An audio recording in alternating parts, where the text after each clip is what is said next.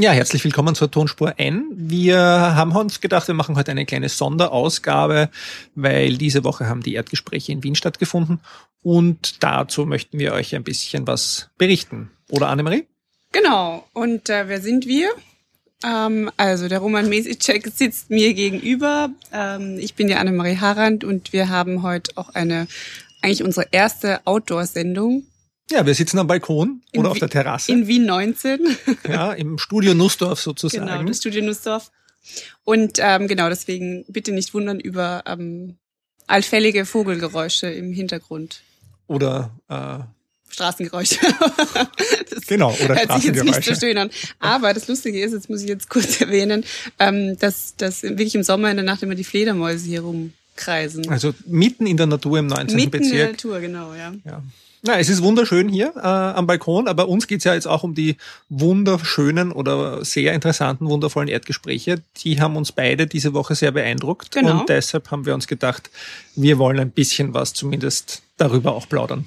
Ja, und die Woche der Erdgespräche hat angefangen am Montag und zwar mit dem Eco-Fetcher Kutscher. Wo Genau. man eigentlich nie weiß, wie man es ausspricht, aber ich glaube, Eco Petscher Kutscher ist richtig. Ja, Petscher Kutscher ist richtig, Petscher ja. Kutscher, okay. Für die, die nicht wissen, was das ist, das sind 20 Folien, a 20 Sekunden, macht in Summe 6 Minuten und 40 Sekunden. Das heißt, seinen Vortrag muss man so strukturieren, dass man zu einem automatisch ablaufenden Foliensatz in 6 Minuten und 40 Sekunden fertig ist und seine Message rübergebracht hat. Das ist eine Herausforderung. Ja, absolute Challenge. Ähm, also manche Leute sind sehr gewöhnt ähm, äh, zu pitchen, manche nicht.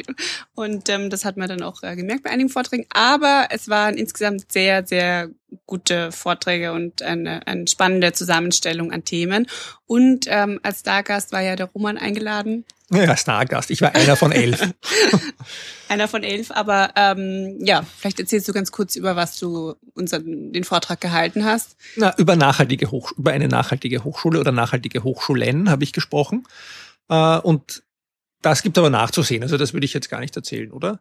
Naja, also ich habe so ein bisschen den Bogen gespannt, warum das heutzutage wichtig ist, auch äh, als Bildungsinstitution sich mit dem Thema Nachhaltigkeit auseinanderzusetzen. Ja, das kann man sich auf jeden Fall nachhören. Und ähm, es gibt auch einen ähm, äh, Blog-Eintrag, glaube ich, auf deinem Blog, Genau, Roman. da habe ich einen gemacht. Den schreiben wir in die Liner Notes, den Link. Genau. Ansonsten waren, waren noch ähm, ganz ähm, spannende Vorträge, ähm, ja, die den Bogen gespannt haben von ähm, ja, Klimawandel. Klimawandel. Genau, Ganz damit hat es angefangen. Genau. Und wieder geendet eigentlich auch mit Ja. dem Greenpeace-Vortrag Also der Jürgen Schneider, der hat vom Umweltbundesamt. hat einen super Vortrag gehalten, eben zu Beginn. Ähm, also die Vorträge werden auch irgendwann mal auch ähm, online gestellt. Genau, also es wurde mitgeschnitten, die Ecopet Chakucha, und ist sicher sehenswert. Ja. Und Ich finde spannend ist jedes Jahr wieder diese Mischung aus Designern und äh, nachhaltig, also oder und Personen, die enger in der Nachhaltigkeitsszene sind. Dadurch hat man das sehr abwechslungsreich äh, den Abend. Und diesmal war auch der Tom Beck dabei, den manche vielleicht kennen als Musiker, der hat sechs Minuten und 40 Sekunden ein Lied gesungen. Ja, das war auch, fand ich auch interessant. Ja. Abwechslungsreich. auf jeden Fall. Abwechslungsreich, auf jeden Genau. Fall. Ja. ja, das war der Einstieg in die Woche. Da gab es ja dann rund um die Erdgespräche noch ein, zwei Workshops auch, die wir beide nicht besucht haben, weil wir die Tage arbeitenderweise verbracht haben, glaube ich, beide. Und dann am Dienstagabend waren die Erdgespräche, diesmal in neuer Location. Im Museumsquartier. Wie hat uns das gefallen? Sehr gut. Ausgezeichnet. Also tip-top äh, Location und tip-top Veranstaltung. Über 10.000 Leute wollte ich sagen, nein, rund 1.000 äh, Teilnehmerinnen, Gäste waren dabei. Äh, das hätte es auch, glaube ich, in der Hofburg nicht gegeben oder das wäre sich nicht ausgegangen. Und äh, das Ganze stand unter dem Motto, oder Motto klingt, ist vielleicht blöd, dass die Veranstaltung fand in Memoriam Freda Meissler-Blau, die ja eine Tante, glaube ich, oder Die Großmutter, soweit ich so Großmutter verstanden habe, ja, von, vom von Adam, Äh, von einem der Organisatoren ist. Und äh, das war schon mal sozusagen als Rahmen recht schön, weil im Sinne eines ganzheitlichen Storytellings gab es halt parallel immer zu den Vortragen ein bisschen eine Geschichte zu ihr, was sie erlebt hat. Äh, gab, kamen ein paar Wegbegleiterinnen zu Wort. Und äh, mir, mich, sind sozusagen total eindrucksvoll die Bilder damals aus der Zeit im Bild oder wie das damals halt hieß im Fernsehen, den Nachrichten in Erinnerung geblieben, weil das war schon noch eine andere Welt, wo sozusagen die Medien äh, noch begonnen haben, sich überhaupt mit solchen Themen auseinanderzusetzen. Absolut. Und ähm, was was spannend war einfach bei der Veranstaltung, dass dazwischen eben wirklich ähm, eben äh, vom ORF aus dem Archiv ähm, wirklich Bilder gezeigt wurden und das hat die Veranstaltung sehr, sehr aufgelockert. Und gerade für mich, also ich meine, ich habe, also ich meine, ich komme ja nicht aus Österreich und man hat das ja dann immer nur am Rande mitbekommen, aber das waren so Sachen, die ich auch noch nie gesehen hat oder die ja, mit denen ich mich auch noch nie jetzt intensiv auseinandergesetzt habe. Ich meine, natürlich, also Hein Burg, ähm, diese Kraftwerksverhinderung war, war ein ganz ein Riesenthema, wo ja auch meine ehemalige Ex-Chefin, die Monika Langthaler, sich äh, sehr engagiert hat und das hat mich ja, ich habe davon einfach viel gehört, aber, aber die ganzen Bilder, die ich jetzt gesehen habe, ja, haben mich das Ganze noch ein bisschen besser verstehen lassen und vor allen Dingen auch Zwentendorf, also dass es da wirklich, mhm, also ja. dieses Ja und Nein äh, oder Nein, einfach, dass es sich da um ein Prozent gehandelt hat, was einfach, ja. Das war sehr knapp. Das ja, war damals. unglaublich. Also das, das habe ich nicht mitbekommen, das war mir nicht bewusst, dass das so knapp war, das ja. Ganze. Ja. ja, also das war wirklich, äh, war ein sehr schöner Rahmen, den sie da geschaffen haben, also für die Gesamtveranstaltung und in diesen eingebettet waren drei äh, sehr hochkarätige Sprecherinnen. Äh, erster war John Takara, äh, ein Designer, würde ich mal sagen, ein bisschen vereinfacht vielleicht. Mhm. Äh, an dem mir zuerst aufgefallen ist sein skurriler Anzug. Absolut. Ist mir das auch aufgefallen? Also es war eine lustige Jacke, also das war eigentlich eine Outdoor-Jacke und darunter hat er ein weißes Hemd und Krawatte getragen. Mal was anderes. Stimmt, Mal was anderes. Aber abseits davon äh, hat er äh, den Bogen gespannt äh, von eigentlich äh, Lebensmitteln im weitesten Sinne, beziehungsweise äh, dem Anbau von Lebensmitteln oder sozusagen dieser Wiederbesinnung darauf, wo eigentlich äh, unsere ganzen Lebensmittel herkommen, äh, bis hin sozusagen zu seinem Punkt, den er gemacht hat, äh, dass man eigentlich durch Kooperationen, Kollaborationen, er hat neue Beispiele gegeben, wo eben Farmkooperativen äh, nachhaltig wirtschaften, sozusagen, dass da eigentlich darin die Zukunft liegt, in diesem kleinstrukturierten sage ich mal, kollabor kollaborativen äh, Wirtschaften. Genau, es gibt ähm, sehr viele Bilder von Brot. Ja, genau. also man hatte dann, man hatte dann die ganze Zeit Hunger und Lust, sofort in ein Brot zu beißen. Ähm, und äh, genau, und, und die Beispiele eben von verschiedenen Bäckereien ähm, eben aus ganz Europa oder eigentlich ähm, von der ganzen Welt eben an ähm, Beispiel von kleinen Bäckereien eben diese dieses Thema von Kooperationen aufzuzeigen, wie das funktionieren kann und einfach auch wieder dieses Zurückbesinnen auf äh, ja weg vom Industriebrot zu wirklich guten und und ja nahrhaften Lebensmitteln. Genau, ja. Und eines seiner Beispiele war, das hat er an dem Tag aber erst kennengelernt oder glaube ich am Tag zuvor, äh, Hut und Stiel, äh, ah, ja. die Wiener, oder ich weiß nicht, ob sie Wiener sind, aber in Wien äh, ihre Geschäft betreibenden mhm. Pilzzüchter. Die durfte ich auch mal im Hub kennenlernen vor zwei Jahren, da waren sie gerade bei ihrer SIA-Einreichung beschäftigt. Äh, und es war wieder sowas, wo ich mir gedacht habe, das funktioniert, das Pilze im Keller.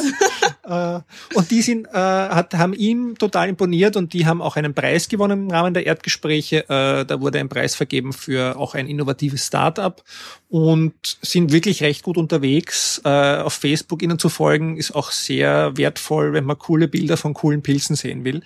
Äh, und die es auch immer wieder zu kaufen gibt. Also sie liefern hauptsächlich an äh, Lokale. Aber okay. wenn Sie mal zu viel haben, dann schreiben Sie das auf Facebook und dann kann man zu einem sehr günstigen Preis. Austernpilze äh, fahren Genau, und ähm, kaufen die, gehen. kaufen gehen fahren.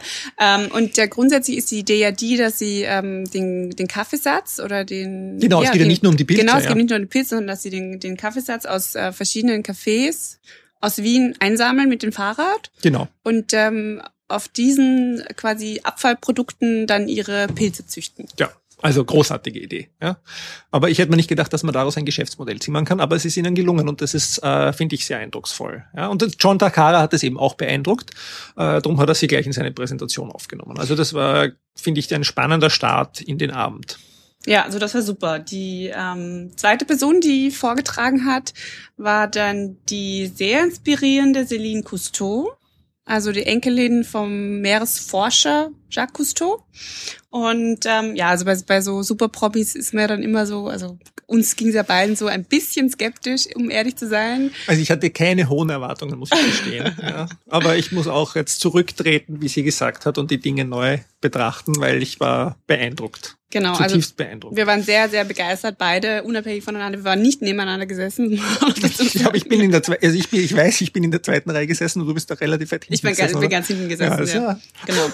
ähm, und also es war wirklich ein toller Vortrag, ähm, wo es natürlich viel um ja um, um, um den Schutz der Meere geht und um ihre Filme und, und Fotografien auch zu dem Thema. Also die ist sehr engagiert, hat sehr viel Ahnung davon, was sie macht und also spannende Frau und genau, ich habe dann noch ähm, kurz nach der Veranstaltung ah ja, mit ihr natürlich genau, ich bin dann noch ähm, eben zu ihr gestoßen und und habe dann noch mit ihr besprochen das Thema ähm, aus Erdbeerwoche Sicht ähm, nachhaltige Frauenhygiene und vor allen Dingen das Müllproblem an Stränden, weil an Stränden mhm. sind, sind einfach gebrauchte ähm, Hygieneprodukte immer ein Problem und ähm, genau, es war ja auch bewusst, also das war war auch ganz spannend, so ein bisschen ja, sie da abzuholen. Ja, und ich, ja, toll. Genau. Ja, ja.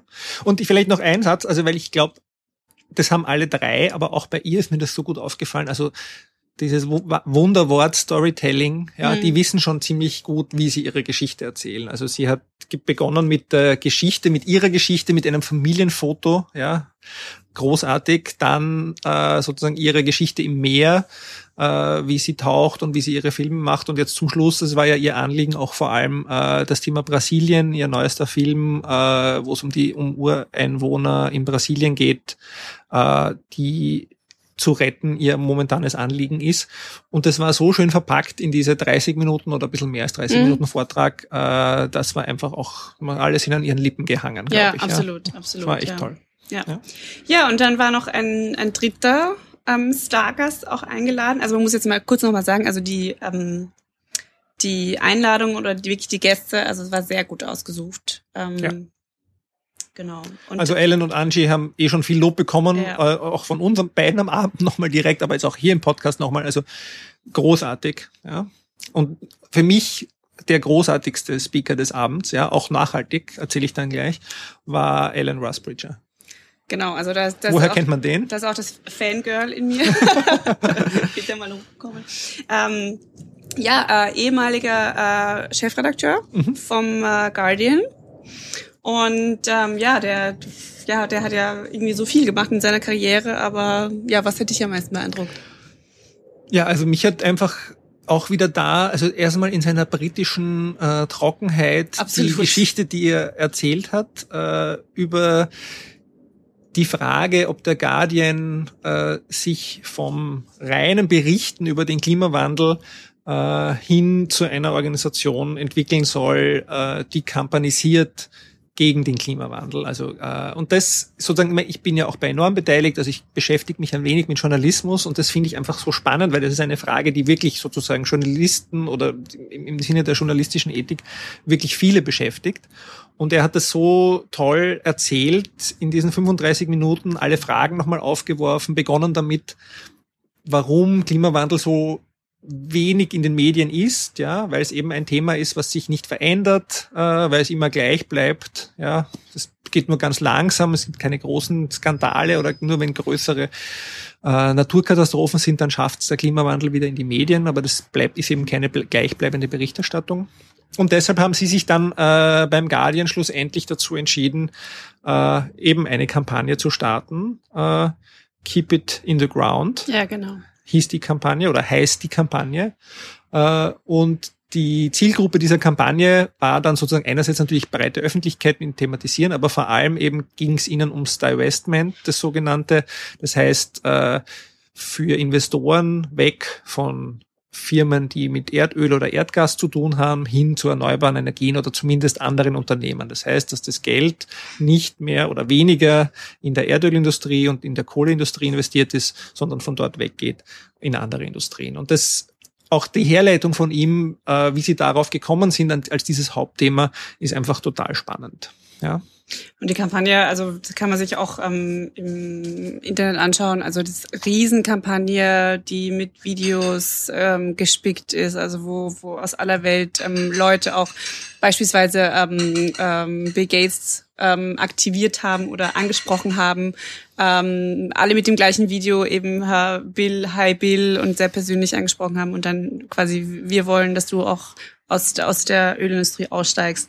Und also den Hebel, die sie haben, das haben sie gut genutzt, glaube ich. Und also das, ich muss mir das nochmal im Detail anschauen die Kampagne, aber das hast sehr gut gemacht, ja. Mhm. Ja, und ich darf dir und allen anderen hier, die da hören, empfehlen, er hat ja auch einen Podcast, er hat ja auch angekündigt, dass der Guardian einen Podcast gemacht hat. Das stimmt, hat. das wollte das wollte ich unbedingt mit, äh, mit dir noch besprechen am Abend, weil er den ja so empfohlen hat. Und, und ich kannte den nicht, das war auch sozusagen ein abgeschlossener Podcast, ja, der heißt The Biggest Story in the World. Äh, ich habe den jetzt begonnen, dann gleich am Tag danach, am Mittwoch zu hören. Ich bin bis Folge 5 gekommen, ich konnte nicht mehr aufhören.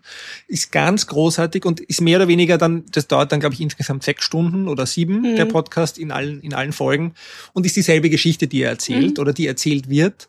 Uh, und das ist ganz spannend, ja. Also da, ich muss nur eine Sache, weil ich hatte wirklich die Gänsehaut bei dem Podcast hören, es ist ein bisschen skurril. uh, es ging dann darum, ob auch die Eigentümergruppe uh, vom Guardian, also mhm. das Unternehmen, dem der Guardian gehört, auch sozusagen aus rausgeht aus Kohle und Gas. Ja. ja, und da in dem Podcast, in der Folge ist dann ganz genau beschrieben, da gab es Board-Meetings und diese Meetings und da wird auch nochmal ganz genau diskutiert, warum sollte man das, warum sollte man das nicht. Und die große Frage war halt dann am Ende, kann der Guardian so eine Kampagne machen, aber die Guardian-Muttergesellschaft trotzdem so investieren? Absolut. Und es wurde sehr viel diskutiert mhm. und das ist wirklich in dem Podcast sehr gut äh, wiedergegeben.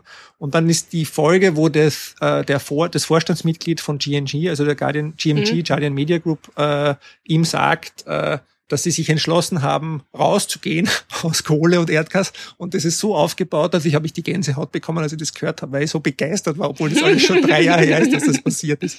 Na, also wirklich eine große Empfehlung äh, für diesen Podcast, ja, sehr spannend, ja. Also die wissen schon beim Guardian, wie man sowas produziert. Absolut, ja. ja. Mhm. Nee, also ähm, super spannend, dem auch mal zuzuhören und ähm, ja, solche Leute äh, brauchen dann auch, auch keine super PowerPoint im Hintergrund. So genau. lustig, weil das eine super 90er ja, PowerPoint mit Aufzählungspunkten dahinter war, aber es war ganz egal, weil man eben an, an seinen Lippen gehangen ist in, ja. in dem Fall. Also, aber er hatte schon Videos eingebunden und so das auch. Stimmt, ja, also ja. ich meine, aber also es war aber wirklich sehr schlicht gehalten. Ja, ich fand's ja war interessant, war Kontrapunkt. Ja. Ja, also wir freuen uns auch auf die zehnten Erdgespräche. Es wurde uns eine Party versprochen. Ja, Adam und Angie, denen wir hier nochmal, jetzt haben wir es schon oft gemacht, aber sozusagen schon herzlich gratulieren wollen. Das waren wirklich meine besten Erdgespräche.